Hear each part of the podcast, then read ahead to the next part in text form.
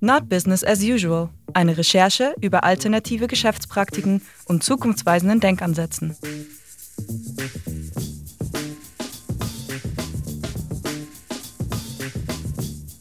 Hallo, willkommen zu einer nächsten Folge von Not Business as Usual. In diesem Podcast stelle ich euch äh, Menschen und Projekte vor, die zukunftsweisende Denkansätze haben, wie die Welt von morgen aussehen könnte. Und heute im Interview spreche ich mit Anke Könemann und Inga Sauer.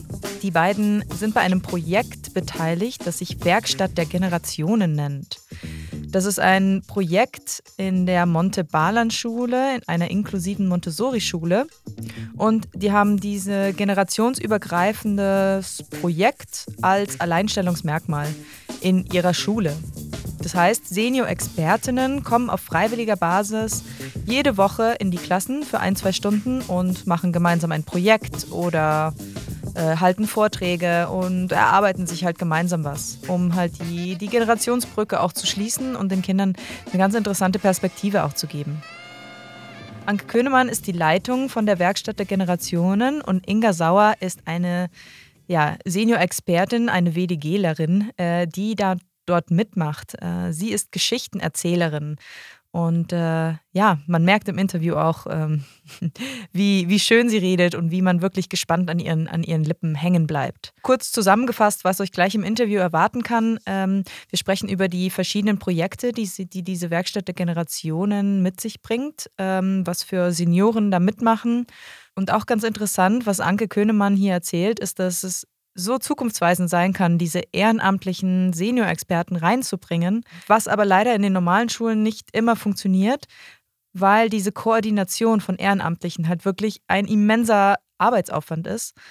Und sie sagt in diesem Interview, dass dies so bereichernd sein könnte für andere Schulen, aber man wirklich einen Verantwortlichen braucht, der sich dann um diese Leute kümmern. Und diese Stelle hat die Montebalan-Schule gemeint, ja, die brauchen wir unbedingt.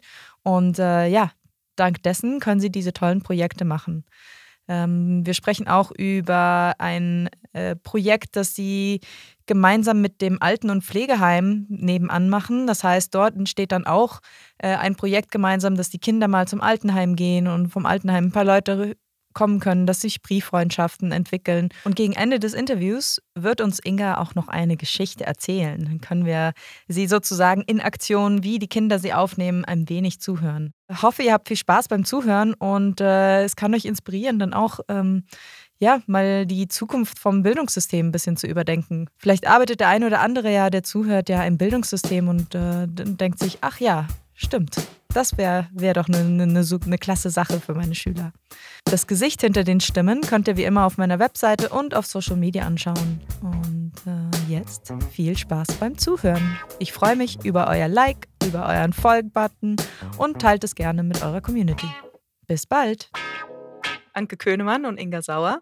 Schön, dass ihr da seid. Wir sprechen heute über die Werkstatt der Generationen äh, ja, ein Projekt, in dem ja, die ältere Generation mit der neuen Generation hier in der Schule, in der Montessori-Schule, zusammenkommen. Genau, und das Projekt ist tatsächlich unser Alleinstellungsmerkmal. Also wir, das sind die, oder das ist die inklusive Montessori-Schule an der Bahnlandstraße. Und als wir uns gegründet haben, vor 13 Jahren jetzt, 2008 war das erste Schuljahr, haben wir gesagt, wir hätten ganz gerne als Inklusionsanteil auch nicht nur das, was man so klassisch denkt, so Kinder mit Beeinträchtigungen und Nichtbeeinträchtigungen zusammen, sondern wir wollten eben auch gern die Generationen zusammenbringen. Und das ist unser Alleinstellungsmerkmal geworden. Denn beim Schulegründen, zumindest in München, muss man immer ein Alleinstellungsmerkmal haben. Man muss mhm. etwas tun, was es noch nicht gibt. Und äh, ja, wie, wie hat es angefangen? Wie, wie gibt es da ein paar Anekdoten der Geburt? Genau.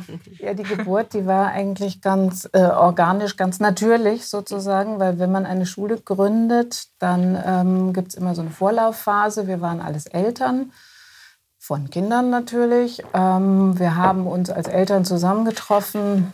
Teilweise kamen die Eltern aus einem Montessori-Kindergarten.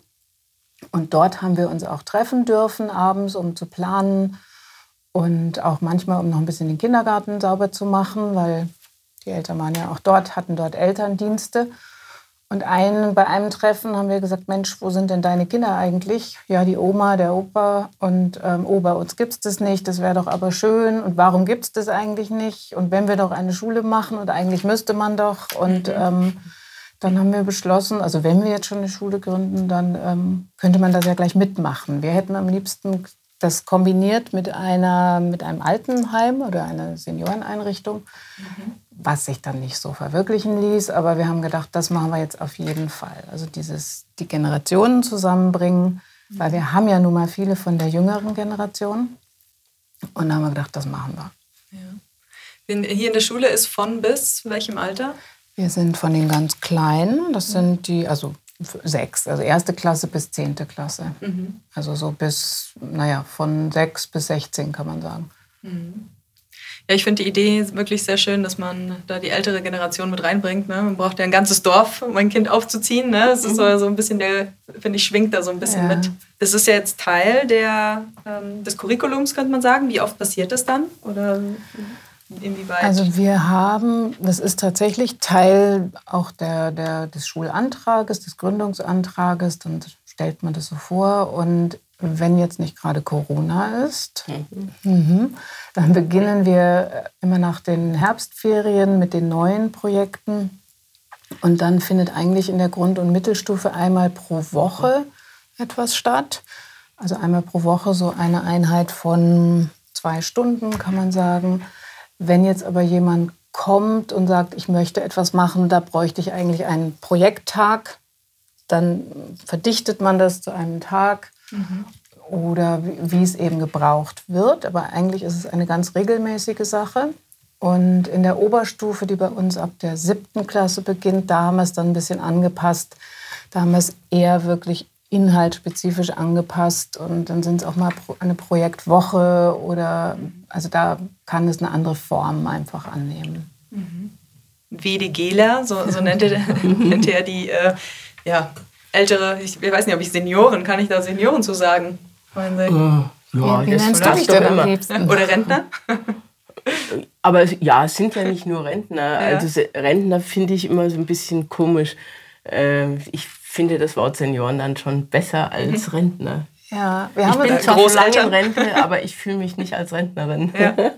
aber wir haben, also die Zahl variiert. Also jetzt dieses Jahr sind es ähm, 32 gewesen. 32 Leute. Ähm, wir hatten wow, aber auch schon mehr aktiv, die jetzt sich selber als Aktive dazu zählen. Ich habe weder Kinder noch Enkelkinder, also für mich würde der Begriff Oma sowieso nicht passen, Nein. obwohl ich manchmal das Gefühl habe, das sind meine Enkelkinder. Ja, und die Kinder haben dann sofort gesagt, die Werkstatt der Generation, das ist uns zu lang, das kürzen wir ab, WDG. Und daraus haben sie dann gesagt, okay, dann sind das die WDGler. Mhm. Und jetzt ordentlich gegendert auch immer die WDGler. Innen.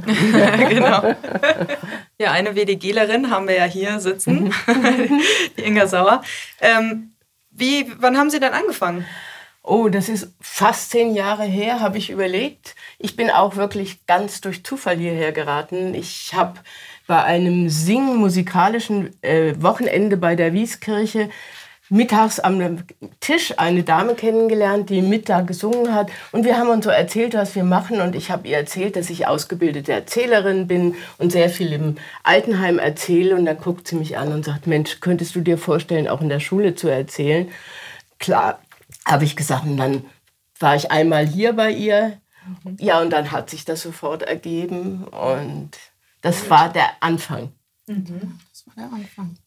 Ausgebildete Erzählerin, da müssen Sie mir ja noch ein bisschen mehr drüber erzählen. Ich habe 2007 bei der Goldmund Erzählakademie meine Ausbildung als Erzählerin gemacht. Mhm. Ähm, wir haben am Anfang da auch noch ganz große Erzählabende gegeben in Giesinger Bahnhof. Das mache ich alles schon lange nicht mehr. Aber das Erzählen eben im Altenheim habe ich sehr, sehr lange gemacht, in Kirchengemeinden und jetzt eben hier. Übrig geblieben ist das Erzählen für und mit den Kindern. Mhm. Und das macht mir auch ganz besondere Freude. Also wenn man so sieht, wenn diese Klasse, die 20 oder 22 Kinder 25. im Kreis um mich herum sitzen, ich erzähle eine Geschichte und ich spüre einfach, die hängen an meinen Lippen, gucken mich an. Das kann man gar, ich kriege Gänsehaut, wenn ich das erzähle, weil das einfach so ein ganz schönes Gefühl ist. Ja, ja, dann Geschichten erzählen, ich meine, da, darum geht es ja dann, dass die Menschen wirklich an deinen Lippen dann hängen. Ja, ne? und das Erzählen hat eine ganz andere Qualität als das Vorlesen, weil ich halt den direkten Kontakt zu den Kindern ja, habe. Das heißt, man hat, hat, halt kein Buch und nichts, nichts sondern ich erzähle ja auswendig. Auswendig erzählen. Letzte, mein erster Einstieg jetzt nach der langen Corona-Zeit, da ging es um Griechenland und da hatte ich mir überlegt, ich bin sehr häufig in Griechenland gewesen und habe magische Orte aus Griechenland erzählt, warum das für mich magische Orte sind, hatte auch Bilder dabei. Mhm. Und dann habe ich die Kinder gebeten, eben zu schreiben, was für sie magische Orte sind. Zuerst war das ein bisschen zögerlich, weil sie sich das gar nicht vorstellen konnten. Und dann fingen sie aber an. Und es war ganz spannend zu erleben, welche magischen Orte die Kinder hatten. Also es hat dann allen auch ganz viel Freude gemacht. Ja, toll. Das ist natürlich dann wahrscheinlich schon ein bisschen ein älteres Alter, wenn man schon frei schreiben nee. kann, oder? Das sind sechs bis achtjährige. Okay. Und den Sechsjährigen helfen dann die Achtjährigen. Und die schreiben dann manchmal nur einen Satz oder zwei Sätze, aber das funktioniert fabelhaft. Ach, wie schön. Oder sie schreiben auch die berühmten Bandwurmsätze. Ja, so ohne Punkt. Bandwurmsätze. Komma, ja, wo ja. Eine, ein Buchstabe nach dem anderen und so. das ist dann das ihr Schreiben. Ach so, ja. okay, ja.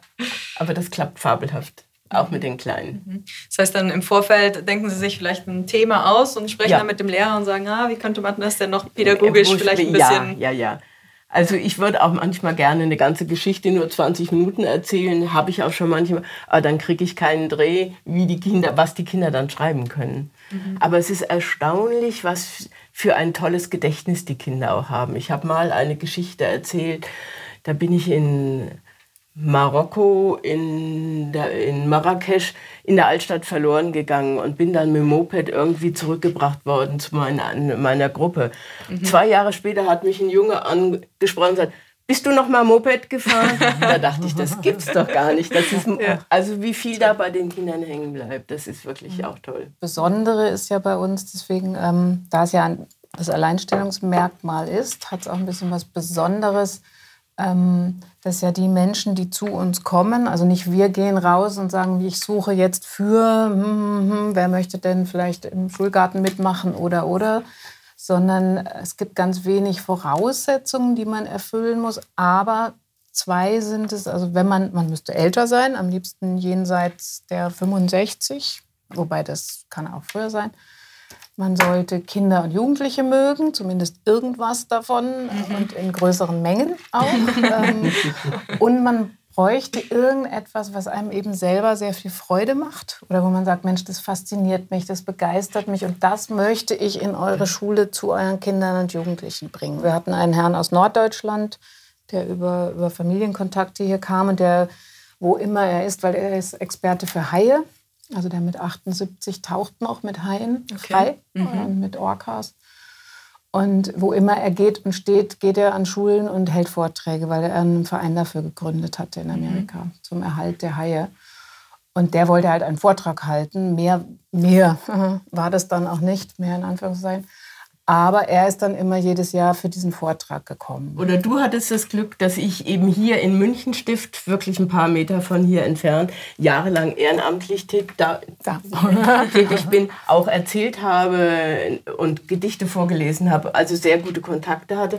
Und dann kamst du mit der Idee mit der Generationsbrücke. Genau. Und das haben wir dann durch die Kontakte, die ich hatte zu dem Heim, auch mit dem Heim gemeinsam gemacht. Das ist jetzt die ähm, mit dem Altenheim, dass man, ja, sich, genau. dass man hier ein Projekt gemeinsam macht. Das, ja. das ist in sich die Generationsbrücke Deutschland, ist jetzt auch wieder ein, ein Projekt, das gibt es bundesweit mittlerweile. Das hat, äh, in Aachen wurde das entwickelt aus einem Altenheim heraus, die sehr viel dementiell erkrankte Bewohner und Bewohnerinnen haben.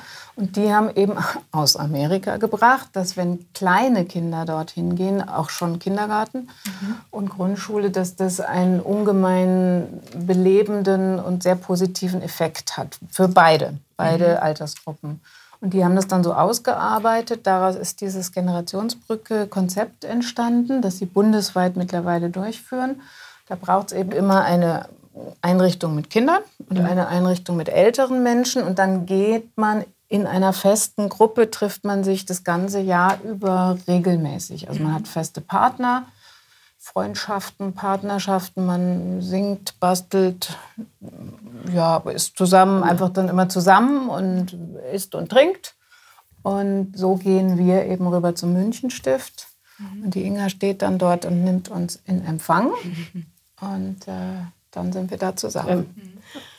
Mhm. Und dieses Jahr war es natürlich anders. Wir konnten ja nicht hin, ja. leider. Aber wir ja. haben ganz viel wechselseitig gebastelt. Gebastelt. Mhm. Ich habe das dann rübergebracht. Also Briefpost sozusagen. Ja, Brieffreundschaft also gemacht. Die Kontakte sind immer noch ja, da. Ja. ja Und vielleicht kommen sogar ein paar der Älteren uns noch besuchen. Oh ja. Das ist schön, ja. Das ist natürlich ganz toll. Oder auch mit einem Kollegen aus der WDG haben wir mal über unsere äh, der ist mein Jahrgang. Wir haben also mhm. kurz nach dem Krieg halt äh, unsere Kindheit erlebt. Und wir haben erzählt, mit was wir früher gespielt haben. Und das hat die Kinder auch sehr mhm. beeindruckt. Mhm. Die konnten sich das gar nicht vorstellen, mit was wir damals gespielt haben. Womit haben Sie denn gespielt?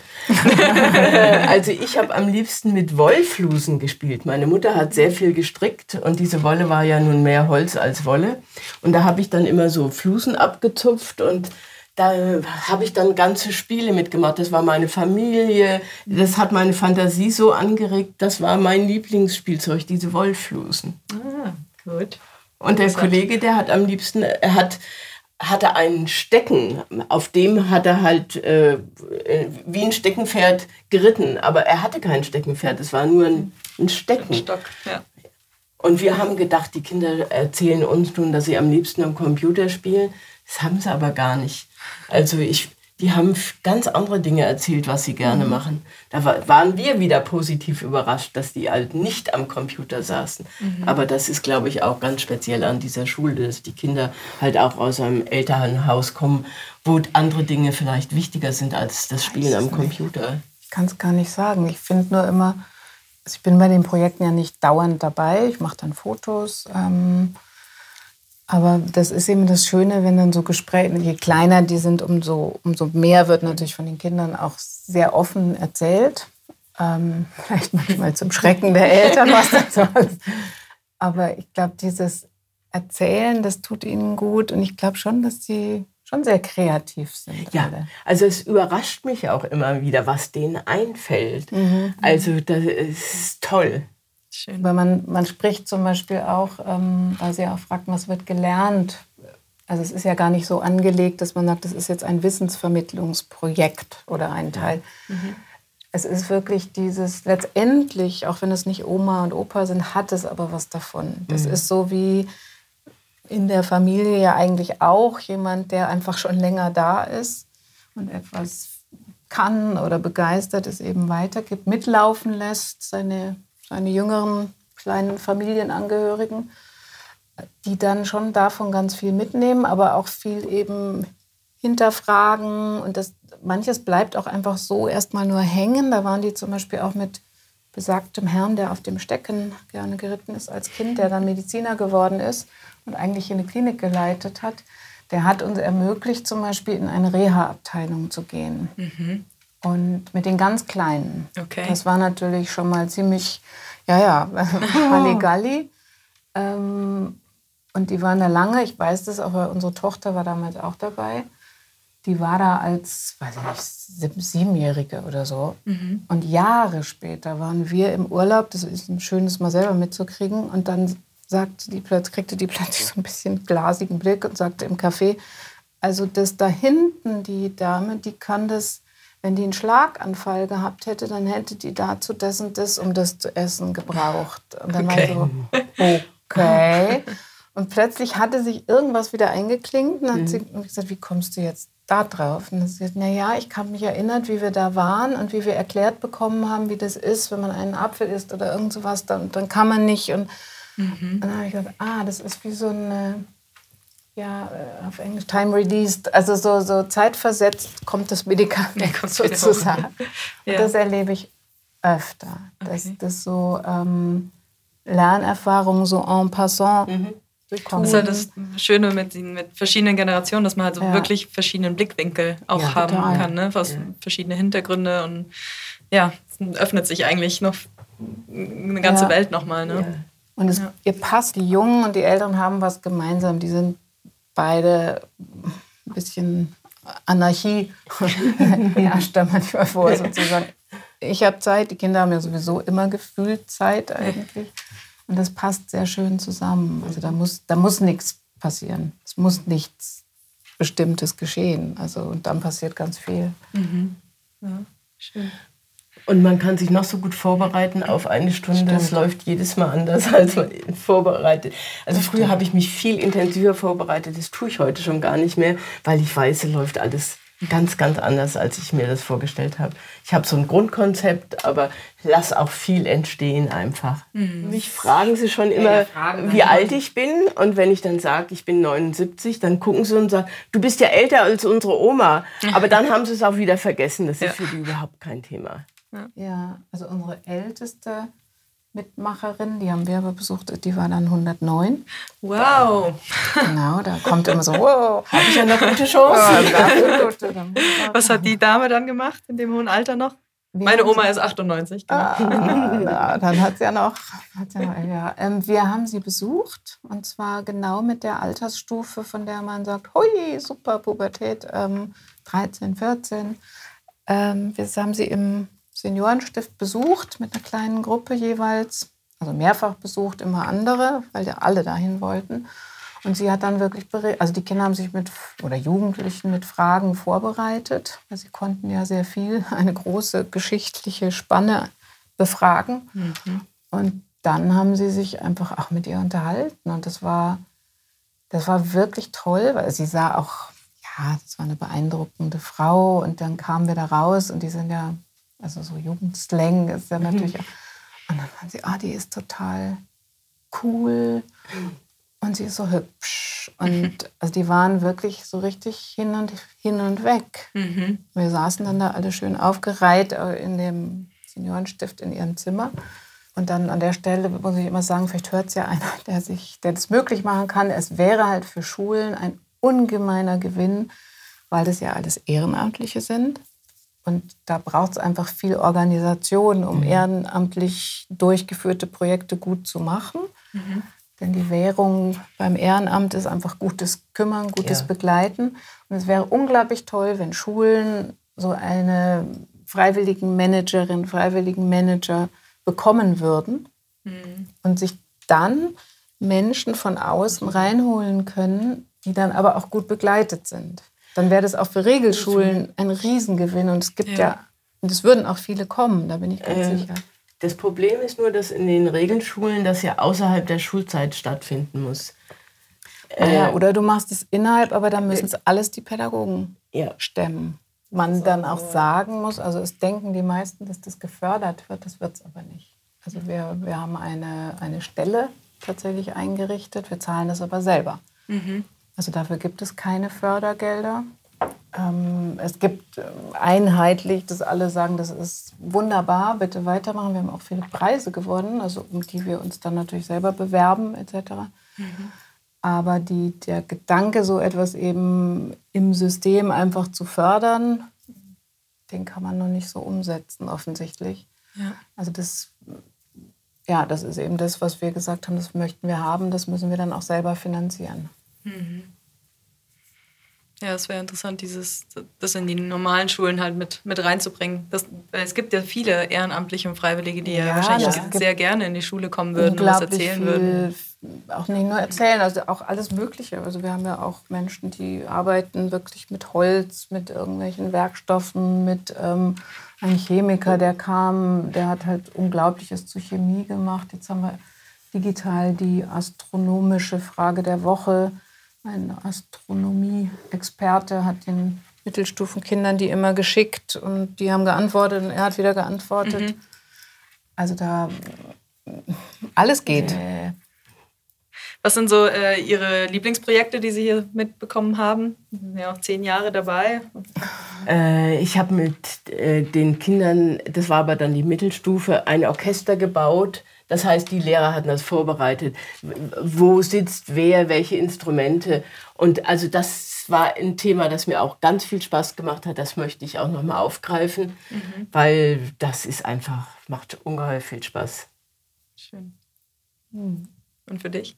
ich liebe sie eigentlich alle, muss ich jetzt sagen. Mhm. Ähm, Schöne sind auch die Lesehunde.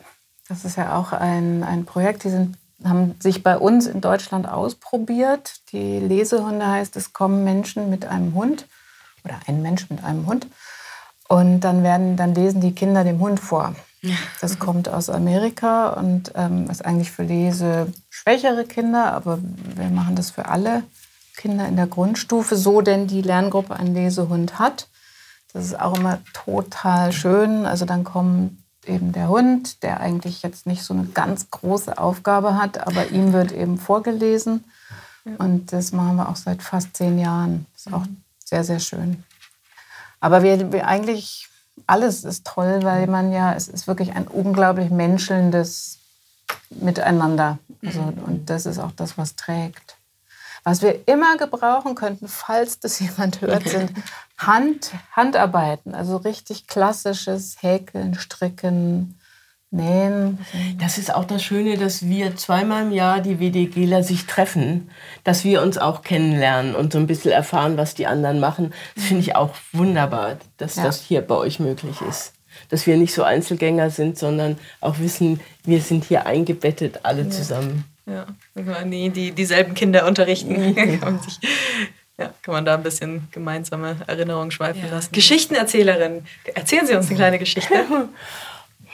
Das ist jetzt aus dem. Ähm, eine ganz besondere Geschichte war eine Nacht in der Wüste. Die hab, äh, ich, das ist schon sehr, sehr lange her. Da machte ich Urlaub auf dem Sinai. Heute kann man da ja aus politischen Gründen gar nicht mehr hin. Und wir sind dann vom Meer aus oft in die Wüste reingefahren zum Katharinenkloster und ich habe dann das erste Mal so echten Wüstensand in der Hand gehabt.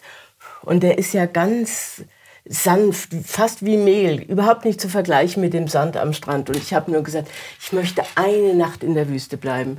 Und unsere Reiseleiterin hat gesagt, du, das ist unmöglich. Ich kann dich mit keinem Beduinen allein in die Wüste schicken und das ist viel zu gefährlich und zu kalt, das klappt nicht.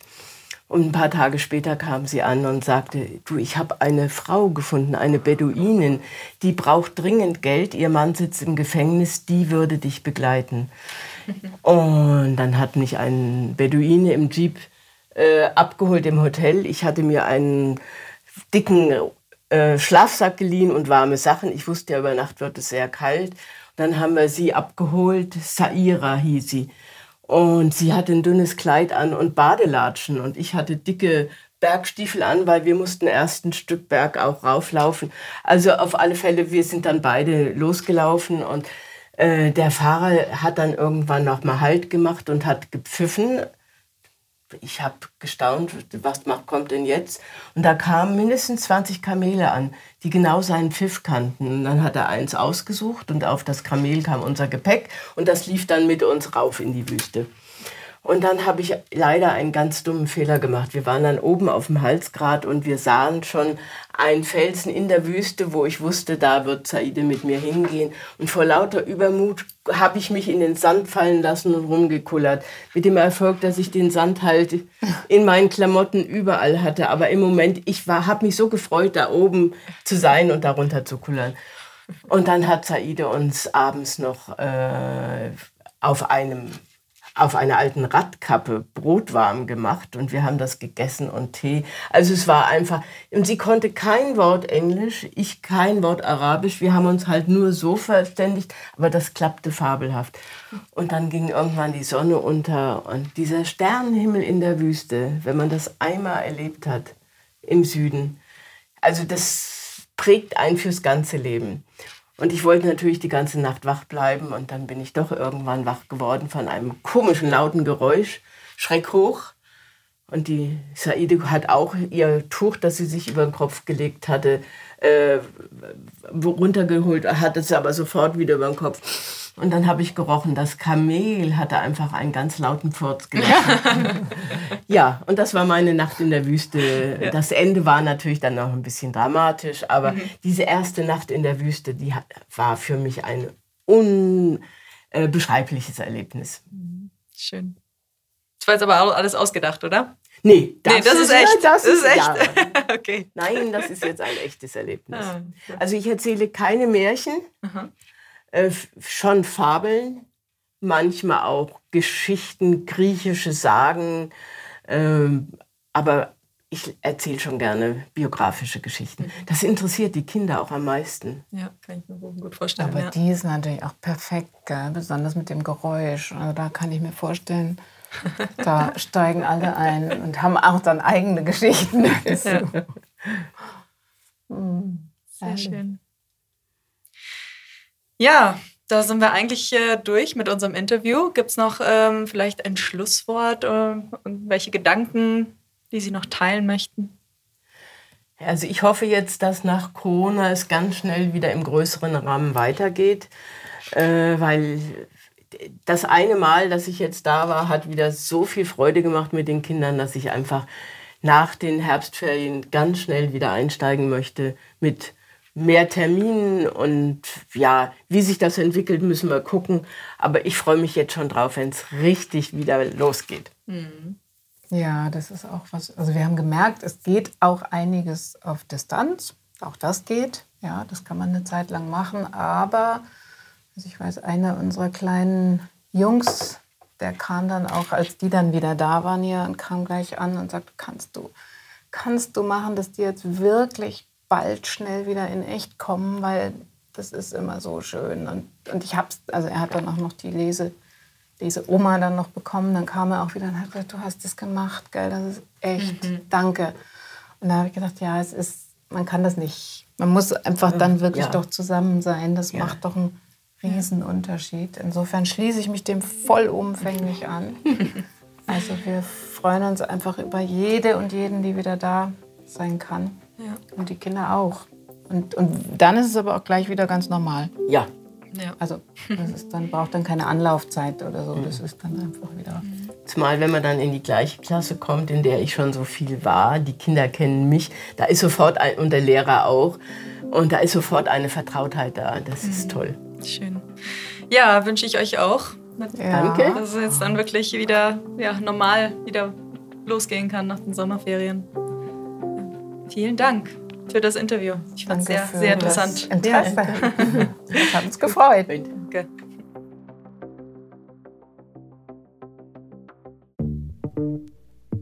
Für dieses Interview habe ich auch ein paar Porträts gemacht. Diese findest du wie gewöhnlich auf meiner Webseite oder Instagram. Ich hoffe, dieser Podcast konnte dich inspirieren, vielleicht mehr mit deiner Oma abzuhängen. Ich hoffe, für dich hat es auch nochmal ähm, dein Herz geöffnet, auch nochmal mehr in, in, in diese Kommunikation zu gehen mit den, mit den Großeltern und Urgroßeltern. Und nun wünsche ich euch noch einen schönen Tag. Bis bald, eure Janine. Not Business as Usual ist ein Stu's Media Podcast, produziert von Randy Salo, Blake Lewis und mir. Mehr Infos über uns und unseren anderen Podcast- und Videoproduktionen findet ihr unter www.stuismedia.com.